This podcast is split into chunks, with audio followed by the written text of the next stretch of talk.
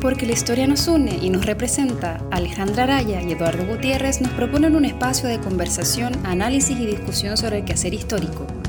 Quedan cordialmente invitados a tomar un café con historia. En esta traición no existe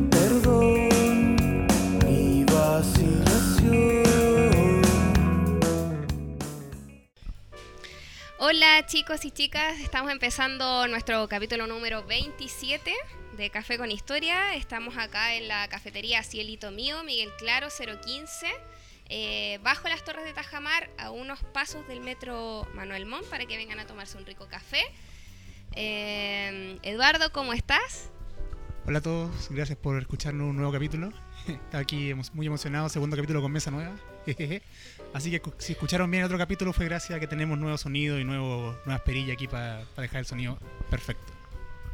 Para que vean que pensamos en sus oídos, así que ojalá que el sonido esté mejorando cada vez más. Hoy eh, tenemos una invitada, María Eugenia Mena. Eh, ella es licenciada en Historia por la Universidad Alberto Hurtado. Eh, tenemos entendido que has hecho varios diplomados. Entre unos de ellos es un diplomado en estudios de género en la Universidad de Chile, algunos diplomados sobre ar- archivos. eh, y hoy en día es candidata a magíster Magíster. ya eres magíster, ya eres magíster en arte, pensamiento y Cultura, cultura, latinoamericana. latinoamericana. Y además, María Eugenia también está encargada de la coordinación del archivo Mujeres y Género de- del Archivo Nacional, que bueno, muchos de ustedes a lo mejor visitan eh, con harta frecuencia. Eh, María Eugenia, muchas gracias por aceptar la invitación, bienvenida. Bueno, no, muchas gracias a ustedes por invitarme. Eh, encuentro que estos son unos espacios muy valiosos para difundir nuestra actividad. Así que no, muchas, muchas gracias a ustedes. Gracias a ti. Eh, María Eugenia, queremos preguntarte, ah, bueno, tú has hecho varias actividades, lo acabamos de mencionar. eh, queremos preguntarte un poco tu experiencia, sobre todo de cómo fue estudiar historia, porque es como lo, lo que un poco más nos, nos interesa en, en el marco de este programa. ¿Cómo fuiste también pasando por otras disciplinas y, y cómo es tu trabajo hoy en día en el Archivo Nacional? ¿Qué significa trabajar en el archivo también? Bueno, llegué al mundo de la historia, a la carrera de licenciatura, eh, casi como románticamente, por amor. Em, llegué a la carrera el año 2006, hace bastante tiempo ya, más de 10 años, em, a, una, a una universidad chiquitita, muy pequeñita, que estaba recién naciendo. Es- era el segundo año que se daba la carrera, entonces la segunda generación. Y em, llegué eh, porque conocí a una persona que durante la época de educación media y me enamoré de ella y empezamos a tener como gustos similares y decidí entrar a historia. El asunto es que con él nunca funcionó nada muy serio. Eh, él se cambió, de, se cambió de institución, yo me quedé en la misma universidad y dije, bueno, ¿qué hago acá? Se fue el amor. Pero Eh, ya te pero, estabas enamorando claro, de la ya- historia. Ya me estaba enamorando de la historia, claro. Llegamos, lleg- o sea, llegué porque a mí me gusta mucho la historia medieval. Entré con la intención de ser una medievalista, pero en el proceso, como muchos estudiantes de historia entran, se dan cuenta de que en Chile no hay mucho campo, hay que es, muy difícil llegar a concretizarse como un especialista en la historia medieval. Entonces, eh, me dediqué como a lo más cercano de la historia medieval, que sería como la historia colonial. Ujú. Y ahí eh, empecé, empecé haciendo ayudantías desde como el tercer año de la universidad, con ayudantías de, de la Cátedra de Chile Colonial en el Alberto Hurtado para pedagogía, para licenciatura, y así estuve casi ocho años. Así que Ocho años de ayudante. ocho, ayuda- ocho años de ayudante. Sí, la universidad me tuvo que sacar. Te tuvieron que echar. Sí, así como, por favor, no... María Eugenia que pase a otra etapa, así como ya no más ayudante, yo ya estaba terminando la carrera, el magíster cuando ya me dicen así como ya no más y fue como mi Pero es muy rompió. noble. Yo lo encuentro muy noble, ocho Sí. años de ayudante. Bueno, nosotros vamos para allá también. No, y ocho años son cuatro generaciones. No, Son muchas, son claro, como cinco. son ocho generaciones que tuviste que conocer durante toda su etapa, básicamente. Sí, y toda- bueno, todavía lo sigo viendo en el archivo, algunos eh, continúan, continúan haciendo investigaciones, de repente me los encuentro en la sala de lectura y es como, ah, mi, mi ayudante. Entonces, como, sí, fuiste ayudante. Oye, pero antes, digamos, antes de, de- de seguir con tu carrera, eh, justamente ese tema de la historia medieval, porque hace la temporada pasada vino de hecho una invitada que está haciendo su doctora- doctorado en historia medieval, pero en Alemania, se tuvo que ir de Se acá. tuvo que ir. Y digamos, ¿nunca te ha interesado como a lo mejor ahora darle una vuelta a lo medieval? No, no, no. Yo creo que mm, al descubrir la historia colonial eh, en Chile y las eh, y, y lo rico que eh, hay, o sea, lo rico que es la historia colonial, eh, me quedo ahí porque hay mucho que investigar, hay muchas fuentes, están a disposición al alcance de la mano, o sea, no tengo que moverme, pago 780 pesos para llegar al lugar, no tengo que conseguirme becas, nada para llegar al documento. Y eh, me- no volvería a la historia medieval porque siento que es un tema que ya está bien consolidado. O sea, uno, uno revisa eh, medievalistas europeos y las escuelas en, en España, en Francia, en Alemania. ingla- eh, hasta la escuela inglesa tiene bien como concretizado eso, tienen como bien buena lectura, eh, no hay mucho que, que- que- que indagar, pero en historia colonial es todo lo contrario, o sea, hay un mundo por descubrir.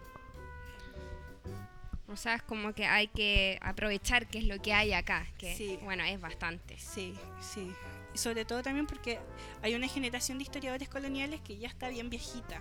Y no hay una. Como el, el recambio estamos recién haciéndolo la gente de los, de los 30 años, de los 29, 30 años, que estamos aquí empezando un poco la carrera de, la, de, de- de ser historiador, en realidad. Y es un recambio que igual eh, tiene sus problemas, porque me, me- me pasa a mí, digamos, que, eh, que como también trajo Colonia, el primer acercamiento siempre es como el 18. Fue un asunto de la paleografía, de las letras, y son muy pocos los que se atreven a ir más atrás. Yo tengo todo lo contrario al tuyo. Yo empecé con el 16, así, al tiro, al choque. Además, yo te- mi, la, como mi maestra, mi profesora, la que fui siempre la ayudante, la mano derecha, ella es una historiadora colonial del siglo XVI y XVII. Entonces, a ella le interesa justamente que yo me, que yo me uniera a esa, a esa cruzada. Y de ahí en esa cruzada me uní a, muchos proyectos Fondesit de la Universidad de Chile y que tenían que ver justamente con relevar documentación, levantar documentación de los archivos de esa época. Y así me tuve moviendo tanto en el Archivo Nacional, en el Archivo Franciscano, eh, rescatando documentación, describiendo eh, documentación y ya posteriormente eh, transcribiéndola. ¿Y cómo fue que pasaste de, de ese amor por la historia eh, Medieval. sí, a los estudios de género después? Uf, eh, mm, yo creo que eso es como un amor ambivalente, o sea, estoy como, eh, mi corazón partido en dos. Eh, y eh, a través de la tesis, yo creo que, si bien mi tesis no se enmarca, la tesis de pregrado no se enmarca en, en, una, en un estudio historiográfico sobre las brujas en Chile, eh, me empecé a dar cuenta de mucha desigualdad. Y esa desigualdad eh, se, fue, se, eh, se fue como eh, profundizando en los trabajos que realicé para los distintos fondesit en los que trabajé. Entonces también nuevamente, no sé, pues después de ingresar, después de egresar de la carrera, estuve trabajando tres años en un fondesit eh, describiendo y transcribiendo eh, testamentos. Y fue ahí yo creo que con los testamentos en que me di cuenta en la calidad y la condición de las mujeres. Las mujeres rescataban cosas en sus testamentos que los hombres ni siquiera las mencionaban. Pero sí las mujeres. O por ejemplo el tema de las mujeres y las relaciones con- afectivas con sus hijos. O sea, ellos para sus hijos no eran, no eran sujetos de cariño. Pero sí, por ejemplo, la esclava que la cuidó. Claro. Entonces, como que me empecé a dar cuenta de las sensibilidades de las mujeres a través de su escritura eh, póstuma, que es este documento, este testamento que se escribe siempre como en los últimos momentos de la vida. Y donde de repente puede que uno no esté tan, tan, eh, como tan presente, tan elocuente, pero sí rescata al menos, rescatan estas mujeres al menos esa, esa diferenciación que hacen con su hijo y con las personas que las cuidan o que le han tenido o tenido algún favor en especial. Sí, yo te quiero preguntar, mencionaste que tu tesis verdad iba para el lado de las brujas y que ya con eso, posteriormente con los proyectos que ingresaste, viste cierta desigualdad. ¿A qué te refieres con esa desigualdad? Aparte de, digamos, lo que, lo que ella señala en sus testamentos, ¿a qué se refiere eh, las la idea de- condiciones, por ejemplo, en los, te- en los documentos judiciales se rescata mucho la, eh, el espacio en donde ellas están viviendo. Si son parejas de, si son esposas de, si son hijas de. Y ahí me empecé a dar cuenta justamente de esa desigualdad que se va generando en torno a si eres una mujer como de clase alta o mejor posicionada socialmente que estas mujeres más desposeídas. En los testamentos eh, me di cuenta eh, de las riquezas que tenían y de muchas mujeres que alegaban de que sus maridos se habían gastado todas sus dotes. O sea, todo lo que el patrimonio de ellas la gastaban y ellas no tenían nada. Y lo único que podían heredar era su corsé, su ropa interior. O sea, Claro. eso para mí fue como fue como darme cuenta de una realidad de nosotras que la, que, que la escuela de historia, que, la, que estudiar historia no te lo, no te lo da si no estás con la fuente. Y eso fue algo que eh, tuvo una continuidad en el siglo XIX incluso, Sí. porque, claro, ahí empezaron a aparecer mujeres declaradas eh, por interdicción, Dicción. interdictas en muchos juicios y se les quitaban muchos bienes, no solamente lo- los maridos, los hijos, Los padres, los, los, los- padres, los los, mismos hermanos de los repente. mismos hermanos también. ese- sí, sí, ese chanchullo, como les digo yo. exactamente. Sí, sí, es muy terrible. histórico. Sí, es histórico. Sí.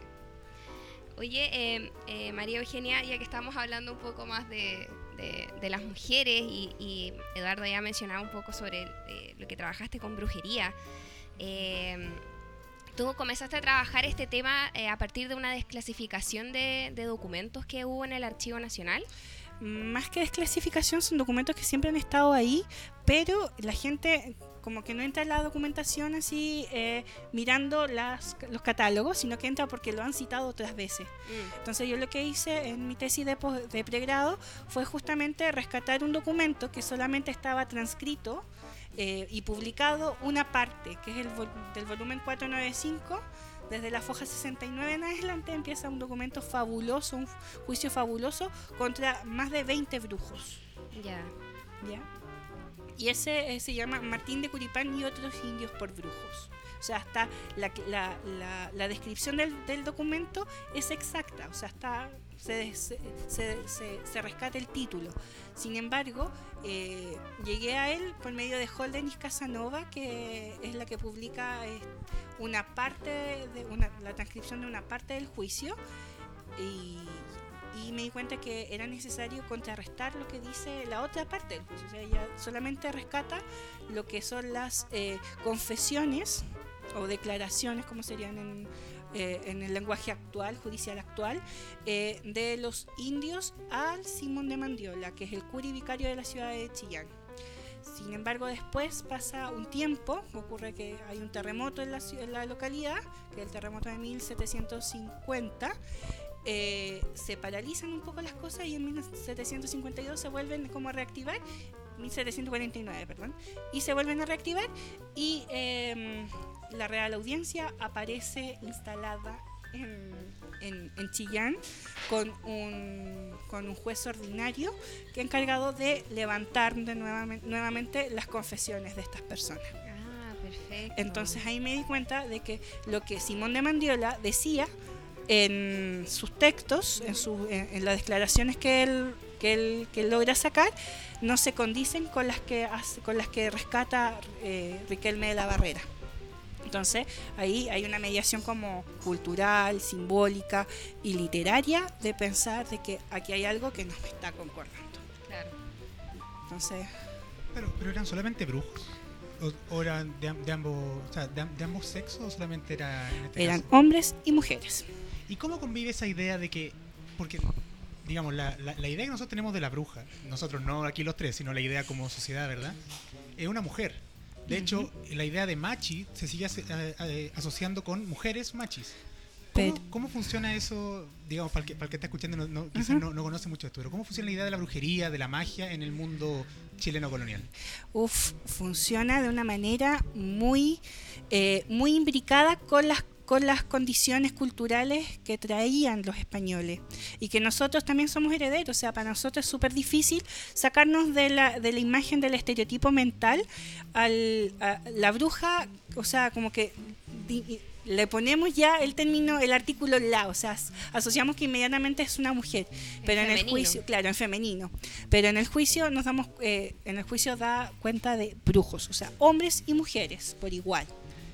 ¿ya? Y cómo funcionaban eh, como si fueran casi una secta, o sea, si le creemos al pie de la letra lo que rescata Simón de Mandiola, o sea, ellos eran un grupo sectario que vivía fuera de la ciudad y que convivían y tenían ciertas condiciones eh, culturales que no tenían los que vivían dentro de la ciudad de Chillán. Pensando Chillán en una ciudad de frontera, eh, muy amurallada, o sea, más que amurallada, no pensemos en esas murallas medievales, españolas, al estilo Toledo, sino que casi una empalizada, o sea, paredes de madera juntitas que trataban de, hacerle frente a la... Una medida de protección. Claro, al, al, enemigo interno que era el indígena y que estaba sublevando cada cierto tiempo. Entonces, eh, los indígenas siempre en, estas, en estos pequeños pueblos, no en las grandes ciudades como Concepción o Santiago, estuvieron siempre fuera de la ciudad, fuera de este marco.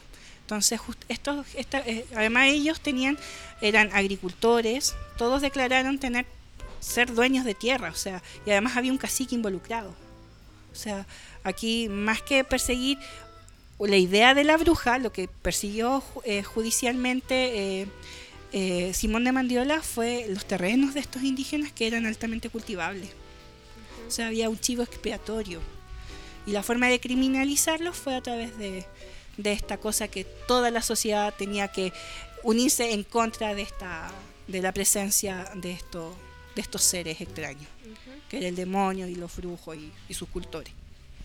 Eh, yo quería preguntarte porque eh, te escuché en un, programa que fuiste hace un tiempo, eh, hablabas sobre algunos casos específicos eh, que tú has trabajado sobre acuso por brujería o por maleficio. Eh, hay un caso que me llamó mucho la atención, que me gustaría si nos puedes compartir ahora. Eh, no recuerdo el nombre de la mujer que fue acusada, pero era una mujer... Juana Codocero. Ella. me imagino que la que envenenaba a su marido. A su marido, con eh, sesos de asno, creo que era. Sesos de asno, la preparación. Ya, por favor, cuéntanos porque me interesa mucho este caso y me interesa el, el cómo se resolvió. Porque hay ahí un... bueno, finalmente se la absuelve, ¿cierto? Eh, eh, a partir de, em, digamos, como de de lo que planteó un médico. De pruebas científicas. De pruebas científicas. Aquí está la matriz, ya deja, no, no, como que se desviste un poco las matrices europeas eh, medievales de creer en el demonio a, a, ciencia cierta, de que porque mueren causas extrañas, poco naturales, hay una mano negra de metida ahí en medio. Lo que ocurre con Juana, o más bien, ¿cómo llego a Juana? Llego a Juana eh, buscando documentación para un Fondesit. Estábamos buscando, estábamos tratando de investigar en ese Fondesit. El, el motivo, el leitmotiv de toda la investigación fue el tema del barroco no solamente como imaginería o muestra estética, sino como casi identidad. Entonces, como el barroco permeaba a la sociedad. Y ahí levantamos los testamentos, los casos de brujería. Y eh, llegué a Juana eh, mediante una pequeña, una pequeña eh, opinión de, Emma de Ramón que me dice, revisa este caso porque hay una negra vinculada. porque hay una negra que está metida en el proceso. Ya, pues, y así como, ¿por qué? ¿Qué tienen que ver los negros? Si, si los negros no tenían nada que ver. No, me encuentro en que eh, el proceso comienza justamente por un, caos, por, un, por un tema de sevicia, o sea, por malos tratos de Juana y de su marido, el capitán eh, Bocanegra, no, Montenegro, y eh, a, una india, a una negra de su servicio. Y la madre de la negra, el que vivía en la casa vecina, es la que pone el, primer aviso, la acusación. Y a partir de eso se empiezan a, sacar muchos paños sucios. Y entre ellos aparece ahí, ah, pero se murió, se murió el marido. Claro. Claro, entonces, ¿pero quién estaba encargada de hacer el almuerzo, de, hacer la comida, de preparar, de preparar los alimentos? Ah, la negra esclava. Claro. Ah. ¿Y en qué estaba haciendo la mujer? No, la mujer estaba, eh, eh, lo que hacía, bueno, lo que declaraban era que la mujer, eh, la Juana, estaba muy pendiente de, eh, del trabajo, o sea, de la, del almacén del marido. El marido tenía una, un almacén en Santiago, o sea, era un mercader. Eh, y, ese, y a ella se la veía por las noches con diferentes hombres. Y ahí empieza ahí, chon, chon, chon, y las, como que las alarmitas de, así como internas de investigación, así como que se, se empiezan a aprender y ahí empiezo a- a- a transcribirlo completo. Entonces, eh, cuando me enfrento a hacer mi tesis de magíster, lo que, lo que hice fue echar mano a todo el levantamiento de fuentes que ya tenía. eh, y, y, eh, y lo que hago es un poco ampliar mi pregunta de investigación inicial sobre las representaciones y ahora lo, lo ha- eh, ha- y ahora lo que aplico, o sea, lo que quiero investigar en la, en la tesis de magíster, lo que investigué, mejor dicho, porque ya es pasado, eh, es justamente las representaciones simbólicas y cómo éstas permean en la ciudad, a, a la ciudadanía, a la creación de imaginarios que después se rescatan en la literatura y en, y en, los, eh, y en los relatos folclóricos tradicionales. Además que hubo ahí, eh, por lo que tú nos cuentas, involucradas calumnias, injurias, me imagino, Sí. porque por una parte lo que planteaba la mamá de, de- de la negra esclava. Por una parte lo que planteaba la, Claro. la esposa de, de Claro. este señor.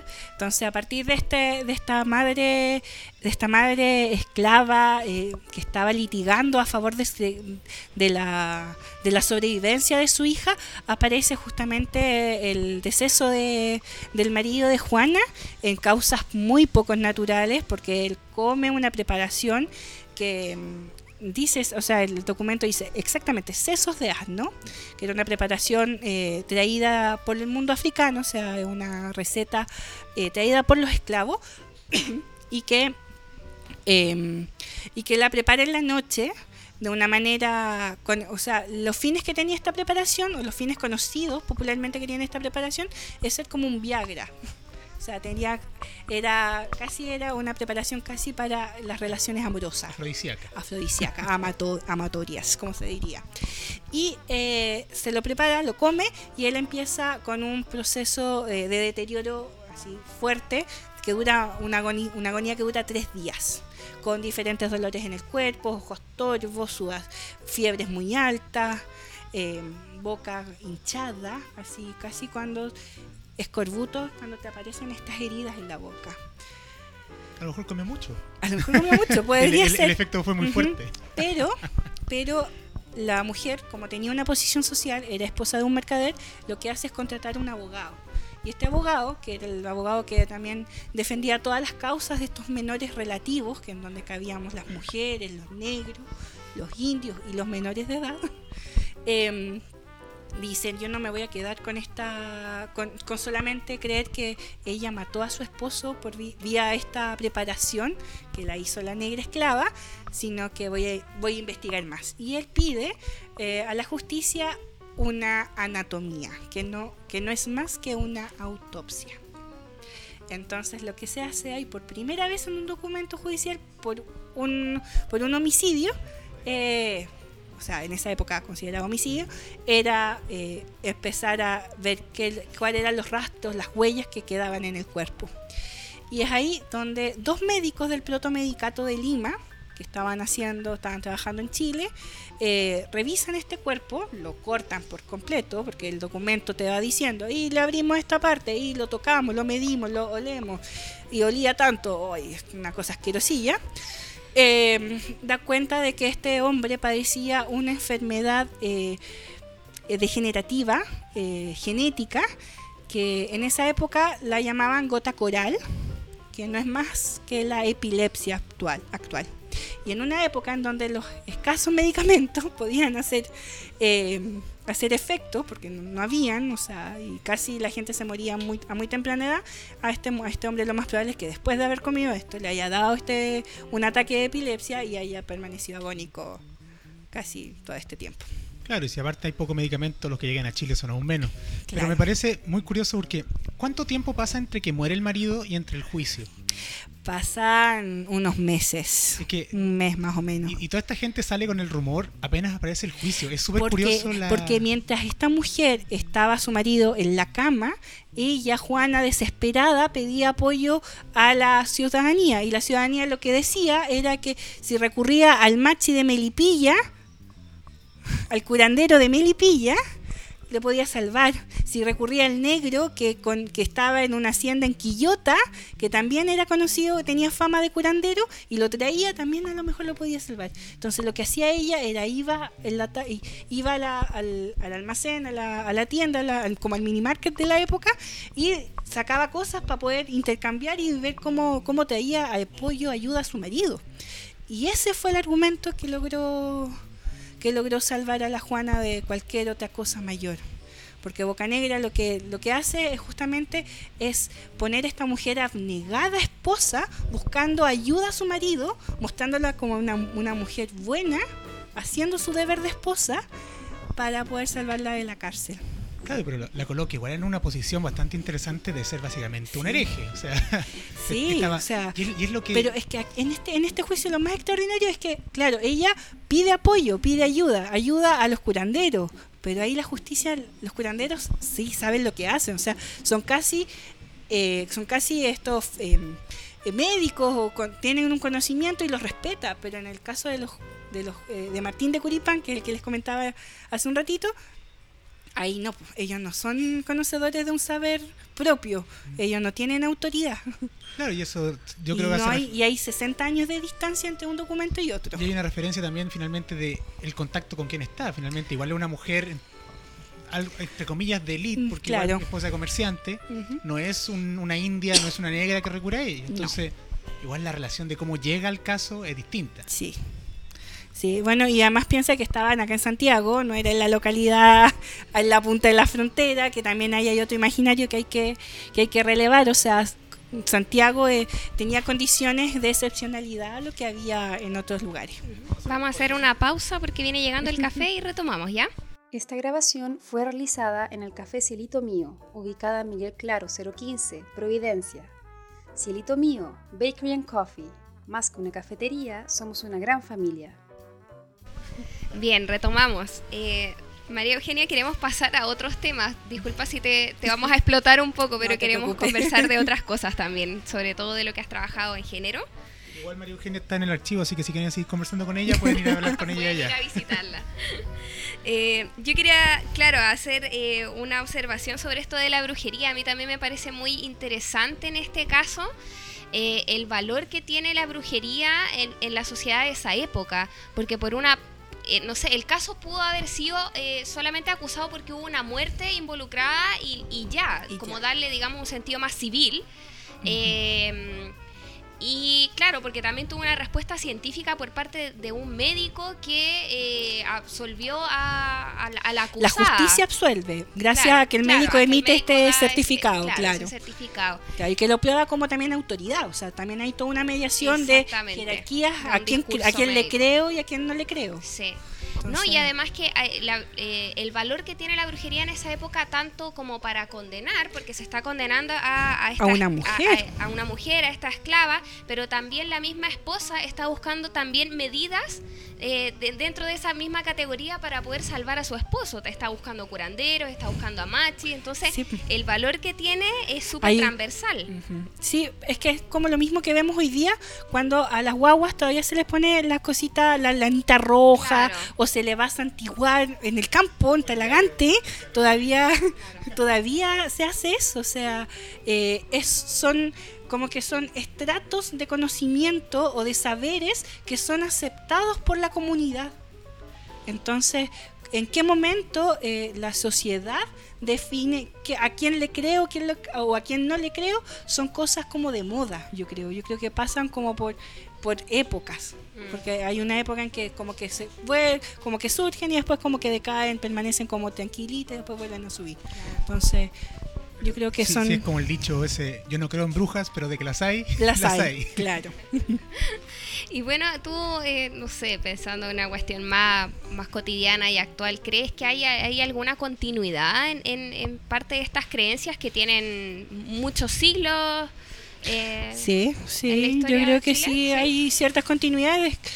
Me, me- yo creo que hay comunidades, o sea, yo, en la ciudad es más difícil verlo, pero yo creo que hay comunidades como en las provincias, en las regiones, en lugares en donde están más lejos de como de la, de la administración central, se pueden ver esta, estas relaciones y estos vínculos entre lo mágico, lo simbólico, lo religioso y cómo todas estas cosas van generando como una relación bien coqueta, bien, bien, bien interesante porque la gente sigue creyendo en. Claro. Además no hay que olvidar que igual lo mágico, digamos, es, es básicamente las cosas que uno no entiende. O sea, la ciencia en su momento fue magia. O sea, eh, y- la alquimia fue magia. Claro, y es entendible que, por ejemplo, gente aún comprenda que no, no sé para qué sirve lo, lo de la lanita. lo, lo he visto, pero no sé para qué sirve. Para el mal de ojo. Entonces, hay gente que encuentra una relación entre eso y estar bien, o eh, no sé, lo, lo que decía, ¿verdad? De poner el diario en la frente y no tener hipo. Porque para ello hay una relación de, de causalidad entre una cosa y otra. Entonces, no es raro que, que eso exista justamente en las periferias del. Y a veces ni en las periferias, aquí en Santiago, como los dichos de la abuela, así como las cosas que la- Pero es que porque todavía hay una, una, hay un arraigo como del campo, del mundo rural. O sea, pero en la medida en que Santiago se vuelva una ciudad capital mucho más formal, eso se va a ir quedando subsumido y se lo van a recordar solamente las personas que lo sigan practicando o sigan creyendo en esas cosas. Sí, o también o- otras actividades asociadas a esto, el tarot, por ejemplo, la lectura de tarot, los videntes, también se lectura de las, asocian. de las manos o de los mismos granos Eh, de café. Exacto, Sí. sí, también. Pero son saberes, son conocimientos, son sustratos de conocimiento que permanecen ocultos bajo un sustrato mayor, que yo creo que y ahí es donde la discusión de mi tesis alude a que la ilustración la racionaliza, la racionalización que ocurre entre finales, mediados del 17 y el 18 completo, impone una cierta forma de pensar, una cierta forma de creer, una cierta forma de ser. Mm. Y de ahí viene la de comportamiento y de creencia y todas esas cosas. Eduardo, ¿quieres preguntar algo más sobre Quería, no. Ahora, o sea, como comentario, claro, la, la- la ilustración plantea todo eso, pero eso ya venía con la Iglesia Católica. O sea, siempre Sí. hay un sistema de creencia que quiere ser el sistema de creencia oficial, que actualmente Pero, sería pero la ciencia. la- era la, la iglesia, ahora es la iglesia y el Estado juntos, así unidos. Se, se van potenciando, Sí. se van comprando mutuamente, como Sí. Disney compra todas las compañías de cine. Sí. Eh, María Eugenia, yo quería pasarte a otro tema ya, que tiene que ver con, con lo que tú has hecho en relación a, a la historia de las mujeres eh, eh, y tu formación en, en estudios de género. Hay, una, hay un proyecto en el que tú participaste el año 2012 que se llamaba Proyecto Mujeres del Siglo XX. Eh, cuéntanos Lo un cotidiano se fue- vuelve parte de la Sí, historia. Sí, sí, Cuéntanos fue.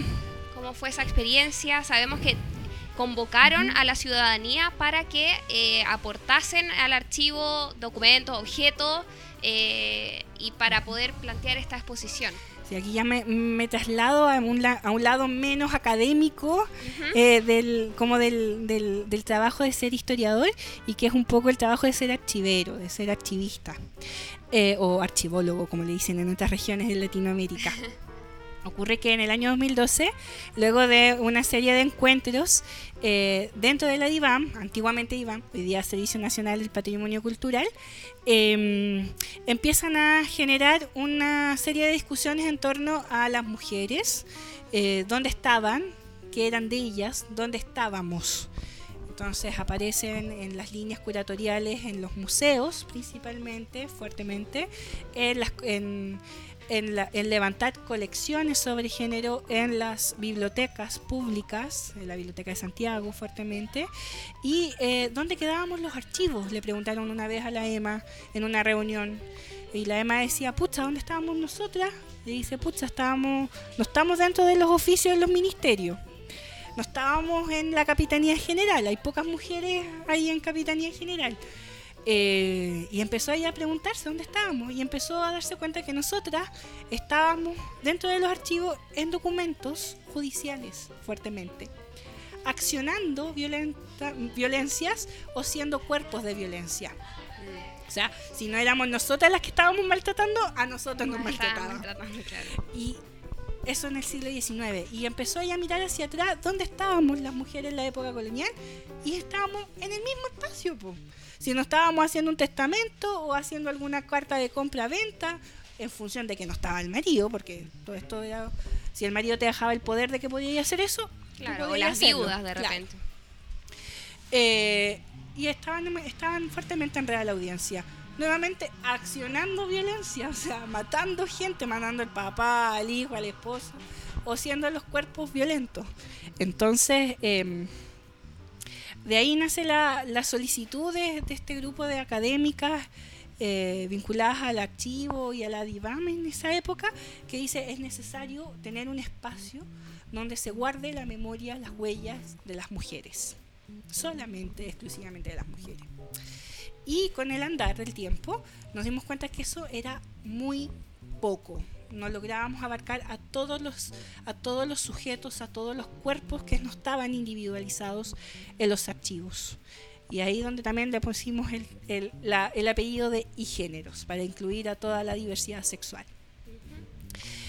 se nace el archivo en el año 2012 con, la, con, esta, con esta convocatoria pública de, donar, de, de llamar a la, a la sociedad que donen la documentación, objetos, cosas que tengan en torno a las mujeres y ahí es donde también entramos a vincularnos con la discusión sobre lo que se considera patrimonio o memorablemente para guardar.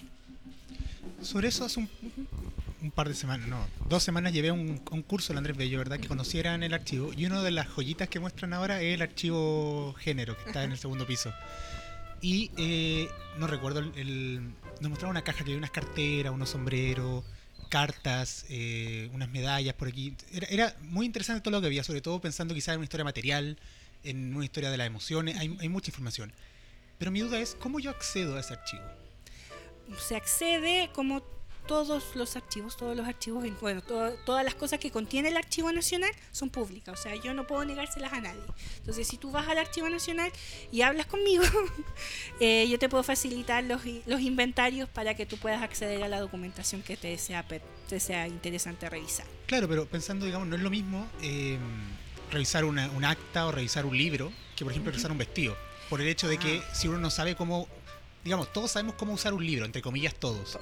Pero usar un vestido, me puedo mandar un embarrado en el vestido y hacerle algo que arruina. Con, no- ¿Hay alguna, hay, hay medida de seguridad específica o hay una manera de cuidar las cosas Mm, específicas? Principalmente ocupar guantes, eso es como lo- la manera más eh, como hegemónica para cuidar cualquier objeto. Ocupamos guantes y si te, te generan, si eres alérgico o tienes problemas de respiración, producto de que se consideran muchos ácaros, te pones lo- las mascarillas. Pero no, no es más que... Yo trato a todas las cosas, objetos y no objetos, como documentos. Así yo soy muy Peter Burke. Perfecto. Y en esa misma idea, considerando justamente, como te decía, que eh, es mucho más amplia la, la- la- la idea de, de documento que tiene el archivo de Sí. género. Hasta el momento, lo, lo- lo que... lo tensionamos todos, el archivo lo que irrumpe, el archivo mujeres lo que hace es irrumpir eh, la manera tradicional de mirar un archivo, un archivo nacional, que la forma que tiene para seguir creciendo son las transferencias de los documentos del Estado. Eh, lo que dice el archivo mujeres es que no, nosotros no solamente somos eso, somos mucho más, porque nos vinculamos con la ciudadanía. Y ahí es donde todo puede entrar, desde la pluma que ocupaba una mujer para escribir las cartas a su marido, a su pololo o a su amante, hasta eh, el documento de Elena Cafarena firmado por ella y esas cosas. Entonces, Claro, y eso le da mucho un, un interés especial porque recuerdo que hace un par de años fuimos, ¿te acordás? Al, al Museo de la Moda. Y en el Museo de la Moda tenían guardados vestidos de época, pero están bajo siete llaves y no los prestan. Y en la colección personal del dueño, que era, ¿te acordás quién era? Yarur. Yarur, claro, entonces, no sé qué, bueno, es un museo, entonces no, no sé qué tanta utilidad tiene para la investigación eso. En cambio, poder ver la- una mirada como a la, al género en el 1900, en el, en el, el inicio del, del, de- de- del 1800, le da una idea especial porque, claro, la historia de los hombres se cuenta eh, como en documentos, en cosas oficiales, En documentos de guerra, Claro, principalmente. Pero eh, durante mucho tiempo la vida de las mujeres está principalmente en, la- en la- en el aspecto privado. ¿Cómo entrar a ese aspecto privado? Entonces ese archivo da Es una que visión. por eso, por eso el tema de vincularnos con la ciudadanía, o sea, es ahí donde está el patrimonio de las mujeres. Nos interesan los recetarios de cocina, nos interesan los diarios de vida, las agendas personales, todo lo que tiene que ver con la sociabilidad de nosotras. O sea, esas cosas que para cualquier archivero tradicional no, es, no tiene valor alguno para la historia nacional, para el archivo mujeres y para, la- para las antropólogas y historiadoras que trabajamos ahí, sí eso tiene que ver mucho porque nos cuesta una historia distinta, una historia que ayuda a ampliar las miradas sobre la historia nacional y sobre los hechos que han ocurrido en los últimos 100 años Mm. Porque lo que más lo que más lo que más pena nos da es que no podemos llegar a documentación más antigua. Claro. no ha- nos cuesta mucho o sea 1930 1920 así con ras- raspando la- la- la- las paredes llegamos. Pero ojalá ojalá que apareciera alguna algún donante que nos quisiera entregar documentación de familias eh, mucho más antiguas Ahora igual yo creo que eh, el- el- la ropa, la vestimenta como, como fuente, no, no sé si la ligaría tanto a lo, a lo privado. A mí me parece que es tanto privado como público, porque, el- porque la muestra se... O sea, perdón, la, la ropa se muestra. O sea, tú te pones la ropa para que te vean. Y eso eh, yo creo que tiene mucho que ver con lo público. No lo sé. pensando en las cartas y ese tipo Claro, de... Ah, sí, eso sí. Pero la, la vestimenta yo creo que es como más... Sí. Tiene un poco de, de- de las dos cosas. Es, es como una cuestión intermedia. Es que además, cuando tú consideras que, eh, digamos, las revistas de moda comienzan a llegar como cuando a finales del 1800, inicios de 1900, la ropa anterior a esa tampoco pasa más allá de una descripción, me imagino. Igual es interesante como poder ver el vestido, y más que ver el vestido, es poder tocar el Es vestido, tocar el las vestido. telas de que estén hechos, porque un vestido, me imagino, de una mujer de elite y un vestido de una mujer de clase de baja De o popular, obrera, ¿cierto? claro. No, no es lo mismo, no es el mismo tipo de tela y eso no habla de intercambios ma- materiales, intercambio económico, socie- sociedad, o sea, hay mucho que sacar de un simple pedazo de tela que puede perderse si uno no lo considera como documento, como. Yo a mis alumnos de la carrera de Historia del Alberto, yo ahora soy profesora de la Cátedra de Chile Colonial, O sea, lograste tu cometido. eh, es, just- eh, es justamente hacerlos, hacer el clic con la documentación. Para mí no es lo mismo ir a un espacio y ver un, do- un documento en una pantalla mediado por otro instrumento que tocarlo. Entonces, Sí. por eso, eh, cuando hago las clases y cuando les hago, le- si alguno de mis estudiantes me escucha, eh, lo- los incitaba a ir al archivo es justamente para que generen ese vínculo con el documento. Cuando les decía a mis, a mis- les digo a mis alumnos y el documento me habló, es justamente cuando logro cuando el documento logra decirme otras cosas que el documento, el contexto, lo, el de la lectura no lo dice. Claro. Tiene Entonces- mucho de experiencialidad Sí, y eso a veces se pierde. sí, sí. Cuando existen documentos que están en otro soporte. Pero sin duda, bueno, nos falta mucho para, para poder llegar a, a- tocar estos objetos y poder trabajar como de, de- de una manera más, eh, más dinámica con estos objetos. Pero me parece que lo que hicieron ustedes eh, es un, un punto de partida bien, bien importante. Súper, es súper importante, súper novedoso, porque además también lo que hacemos es, es no sacarlos de contexto, es no sacarle, no, quitarles el contexto en que fueron ellos estos, estos objetos utilizados. ¿ya? En terminología archivística, para un documento se llama ente productor. Pero nosotros en, en el archivo mujeres sería como el ente que lo ocupa. Por ejemplo, en- tenemos un fondo que se llama Elena Cafarena y en una de las cajas de Elena Cafarena tenemos conservado un gorro de Elena Cafarena. O sea, el- tocar el gorro que ocupó la Elena es, es algo es algo indescriptible porque uno piensa que por osmosis iban a pasar muchas cosas. Pero en verdad, de repente que puede, puede que sí, puede que sí. Los lentes de la Elena Cafarena, el tinte de la Elena Cafarena. Esas cosas nos dan cuenta como del ámbito del quehacer, del vestigio, de la huella que dejó ella. Así nos encantaría tener de todas las mujeres de Chile. Yo te quería hacer una pregunta que tiene que ver más que nada como con una opinión personal. Eh, que eh, puede ser que a lo mejor esta iniciativa que tiene que ver con la historia de las mujeres eh, como de manera separada, de manera aislada, a lo mejor sea vista como un separatismo frente a lo que podemos entender que es la historia de género y no lo que es la historia de las mujeres, que han sido como fuertemente eh, discutidas, ¿cierto? ¿Qué opinas tú respecto a eso? Bueno, yo, lo, yo creo que el archivo mujeres lo que trata es conciliar un poco ambas, ambas cosas. Pensar de que muchos de los movimientos de, de género, de las diversidades sexuales, estuvieron alojadas en un inicio en los movimientos feministas, es, justa- es darle justamente un espacio histórico, darle un espacio de valor patrimonial a sus memorias. Entonces, eh, en este sentido, yo creo que mm, el archivo Mujeres no apunta a la separación, sino que apunta a la convivencia, a la mancomunión de las cosas y a generar un espacio en donde estas memorias, que fueron, que han sido las negadas por mucho tiempo por la historia tradicional y por eh, la gran por gran parte de Chile, eh, tengan un espacio que sea del Estado y que esté, que esté del desde el Estado hayan entes preocupados en valorizar esas memorias y no que se pierdan. Además también, bueno, cualquiera que ella, eh, digamos, los que trabajamos en archivos, ¿cierto? Sabemos que eh, si uno va solamente a la audiencia, se está comiendo toda la otra realidad del mundo, lo que trabajan solamente en Capitán General. Finalmente, eh, lo que dice Alejandra es verdad, o sea, no, no, no falta la, la gente que piensa que efectivamente eh, se está como cortando y dice, no, a ustedes solamente les importa cortar esa historia nada más. Pero es que la historia que nos ha contado. Ustedes tienen toda la otra historia para complementarla con esta, entonces no es cosa de, Es que, eso de que es se que, corte. es que eso es lo que pasa, porque mir- si lo empezamos a mirar así como separatistamente, lo que hace no contar esta otra historia es porque muchas de las organizaciones, de los movimientos, eh, son efímeros, tienen una fecha de inicio y una fecha de término. Y la documentación que se genera en ese entre tanto se pierde porque se- después se disuelve. Entonces, recopilarla en un solo lugar es algo fabuloso. Y ojalá que todas las organizaciones pensaran en que toda la documentación que hacen es un, es un documento histórico. Y que así, si a 30, 20, 15 años es un documento que va a tener un valor eh, para la historia, para la historiografía. Y para contar esta historia de los no contados.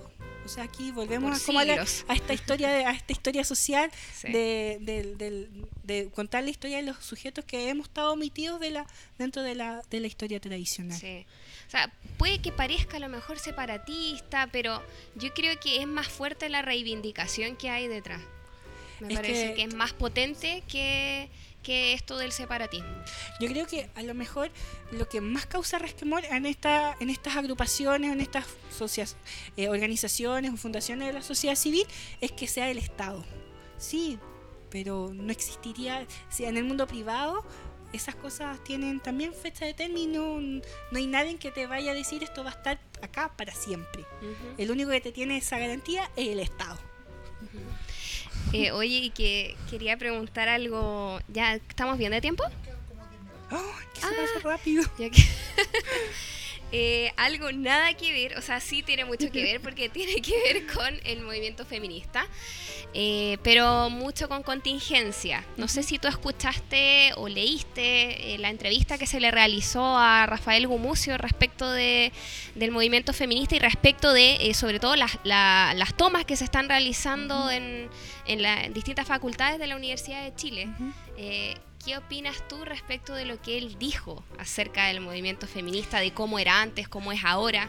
Yo creo que le hace falta una capacidad de conexión histórica tremenda. O sea, yo creo que lo que está pasando hoy día es solamente eh, un diagnóstico a lo que ya estaba pasando hace mucho tiempo.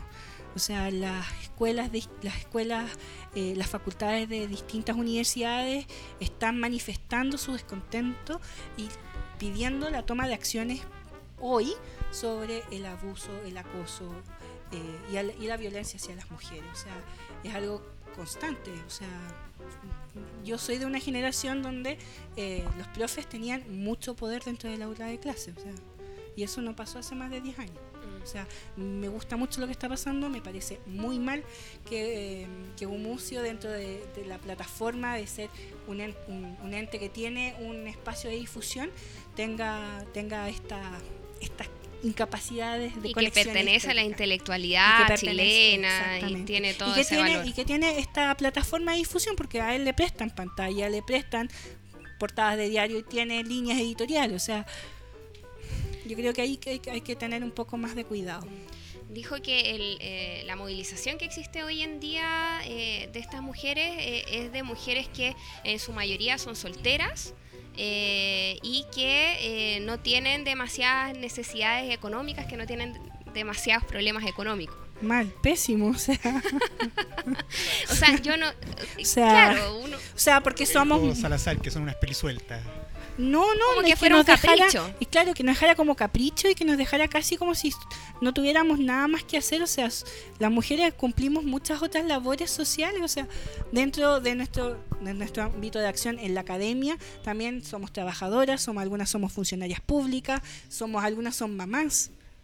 Algunas son esposas, o sea, no solamente somos mujeres que nos odiamos a los hombres, no, para nada, o sea, pasa con esa incapacidad de pensar el feminismo eh, vinculado eh, al- a lo que está pasando hoy en día, a la práctica misma. Claro, y es una crítica muy de decir como no, ustedes son mujeres de primer mundo, por eso no tienen problemas reales y pueden venir a quejarse. Al final es no comprender finalmente dónde viene esta, esta queja. Es decir, tú tenías tiempo libre. Invisibilizar esta queja. Claro, decir como no tiene valor. Es eso, no tiene valor. eh, eh, es un poco bajarle el perfil. O sea, bueno, a mí me parece que nosotras somos privilegiadas eh, por entrar a la universidad, porque tenemos esta oportunidad. Hay muchas mujeres que no la, no la han tenido y que eh, hoy en día no la tienen, pero, a- perdón, a mí no somos pobres, no podemos decir que somos pobres, pero no podemos decir que no tenemos problemas económicos, porque a mí me parece que un gran porcentaje de mujeres ha tenido que endeudarse para poder estudiar, Estudiar. en la universidad. Sí. Yo misma hoy en día estoy pagando el CAE por haber estudiado eh, hace años atrás la licenciatura. Entonces, a mí me parece que eso es un problema económico. Hay muchas mujeres, como dices tú, son madres, tienen que trabajar al mismo tiempo para poder pagar la universidad. hacemos en, en cierta medida lo que resume el comentario de Gumucio es una descontextualización completa a la posición que estamos teniendo hoy día. Sí. Hoy día las mujeres estamos teniendo mucho trabajo, tenemos, hacemos el mismo trabajo que los hombres y nos pagan menos, mucho menos, más del 40% menos. Sí. Tenemos, nos cobran, o sea, las ISAPRES, solamente por ser mujer, nos cobran mucho, pero mucho más Y porque somos porque podemos procrear o sea nos castigan por dar vida o sea una cosa inconcebible en Chile Y el problema no es solo, es que es como que si la queja naciera solamente algo económico. Si al final, eh, no sé, si me, si me carrileo me, me dicen nomás, pero efectivamente quizá a principios del siglo XX la- las primeras chilenas en levantarse eran efectivamente una, de una posición más acomodada, pero su, re- su reivindicación no venía de una cosa económica, venía de una cosa social. Ellas querían tener más oportunidades, claro, querían tener voto, querían tener como opciones que no tenían y que no eran económicas, sino que eran por otro aspecto. Entonces, resumir todo en un solo punto es ver una sociedad muy sesgada como que los intereses nacieran todo de la plata y no nace de todo de la Sí, plata. Este, este podcast es gratuito. o sea eh, es casi es casi invisibilizar a todas estas mujeres que estuvieron en las luchas al inicio de los tiempos o sea eh, por ejemplo, se me viene a la mente Carmela Giria, o sea, era una topógrafa del Mercurio que sacaba en sus horas extras un periódico para ilustrar a las mujeres eh, obreras que supieran leer para que así difundieran las ideas del feminismo en 1904, la palanca, la alborada, o sea, yo no sé en qué, qué está leyendo, qué está viendo, qué, qué Chile paralelo está viviendo Gumucio para decir estas cosas. Sí, que yo creo que igual le, le falta a él un poco una perspectiva histórica para eh, sustentar lo que él está diciendo, porque él castiga mucho que el movimiento feminista hoy en día no tiene la- los mismos motivos que tuvo en un comienzo. A mí me parece que no tiene por qué tener los mismos, o sea, se ha ido reinventando y eso es- Tenemos es que lógico. reinventarnos porque si bien nos levantamos como lucha, conseguimos uno, conseguimos nuestro objetivo, tenemos que levantar nuevos objetivos. Hoy día estamos en la, en la equiparación de sueldo, en, en visibilizarnos en torno a las desigualdades económicas que hoy día nos afecta el sistema tradicional que estamos viviendo. Oye, es súper interesante el final, ya se nos va el tiempo, María Eugenia, muchas gracias por, por participar. Antes de despedirme, ¿sí? eh, quiero pasar un dato, bueno, eh, eh, un avisito. Sí. Están todos y todas invitadas, así, lenguaje inclusivo, eh, al participar el Día del Patrimonio, el día 27 y 28 de mayo, están todos los espacios patrimoniales de la ciudad y de Chile abiertos a recibirlos. Yo estoy en el Archivo Nacional. Tenemos una actividad muy bonita en torno a una exposición que ya lleva dos meses y que ha sido muy, muy, bien, muy bien tomada por, el, por, la, por la crítica, que es torcer la palabra. Tenemos también los tradicionales eh, documentos tesoros del Archivo Nacional y una pequeña muestra eh, sobre eh, el, tema de la migración en Chile con perspectiva histórica y documental. Perfecto, mira qué bien. Así, que, están todos, invitados y todas invitados a, a Miraflores 50 del Archivo Nacional los dos días del patrimonio, del Día del Patrimonio Cultural. Vamos a compartir también ahí en la página. Muchas gracias. Eduardo, ¿tú también tienes una actividad? Sí, no, dos cositas. Primero, el Archivo Nacional es distinto a la Biblioteca Nacional, para los que no sepan, porque siempre... Yo lo doy por sentado eso. Siempre hay gente que quiere cruzar de uno a otro, como que no entiende que es un edificio. Y sí, no, tengo solamente una, un aviso que es, eh, bueno, que la Universidad Andrés Bello está juntando ponencias para la primera jornada de historia cultural. Tienen hasta fin de mes, hasta el 28 de mayo para enviarla y, bueno, todas las indicaciones las pueden encontrar en http eh, slash slash no, arte, Ahí pueden encontrar todos los datos para poder eh, participar si así lo desean. Y para cerrar, eh, tengo acá algunos avisos que nos ha facilitado gentilmente el historiador desconocido. se trata de la décima jornada de estudiantes de historia de la Universidad Diego Portales que se va a realizar el 15 de mayo entre las 9 y 19 horas en el Auditorio de Educación. Esto queda en Vergara 249. Así es que están todos invitados. Eh, y también eh, anunciar que el Museo de la Memoria abrió eh, su séptima convocatoria para realizar tesis sobre derechos humanos. Bueno, esto se abrió hace ya un tiempo atrás, pero que avisarles que estamos próximos al cierre de esta convocatoria, que es el día 31 de mayo. Así es que para que estén atentos y estos resultados van a ser anunciados el 2 de julio. Así es que estaríamos. María Eugenia, muchas gracias por acompañarnos. Gracias a ustedes. Esperamos que te haya gustado el café. Sí, está espectacular, muy rico. Colombiano de calidad. Avisamos a propósito que ahora aquí en el acelito mío están vendiendo su propio café, así que si quieren comprar café colombiano, de hecho voy a comprar un ratito más, pueden venir a comprar. Así que muchas gracias. Muchas gracias a ustedes. Alejandra, nos vemos la próxima semana. Sí, nos vemos. Oigan, chicos, el café es, es fresco, ¿no? Eh, es tostado, es recién tostado y molido, preparado por Edward. Así es que vengan a comprar el café acá Cielito Mío. Adiós. Agradecemos el apoyo de Librería Virtual Leviatán Libros, el libro que quieres en la puerta de tu casa.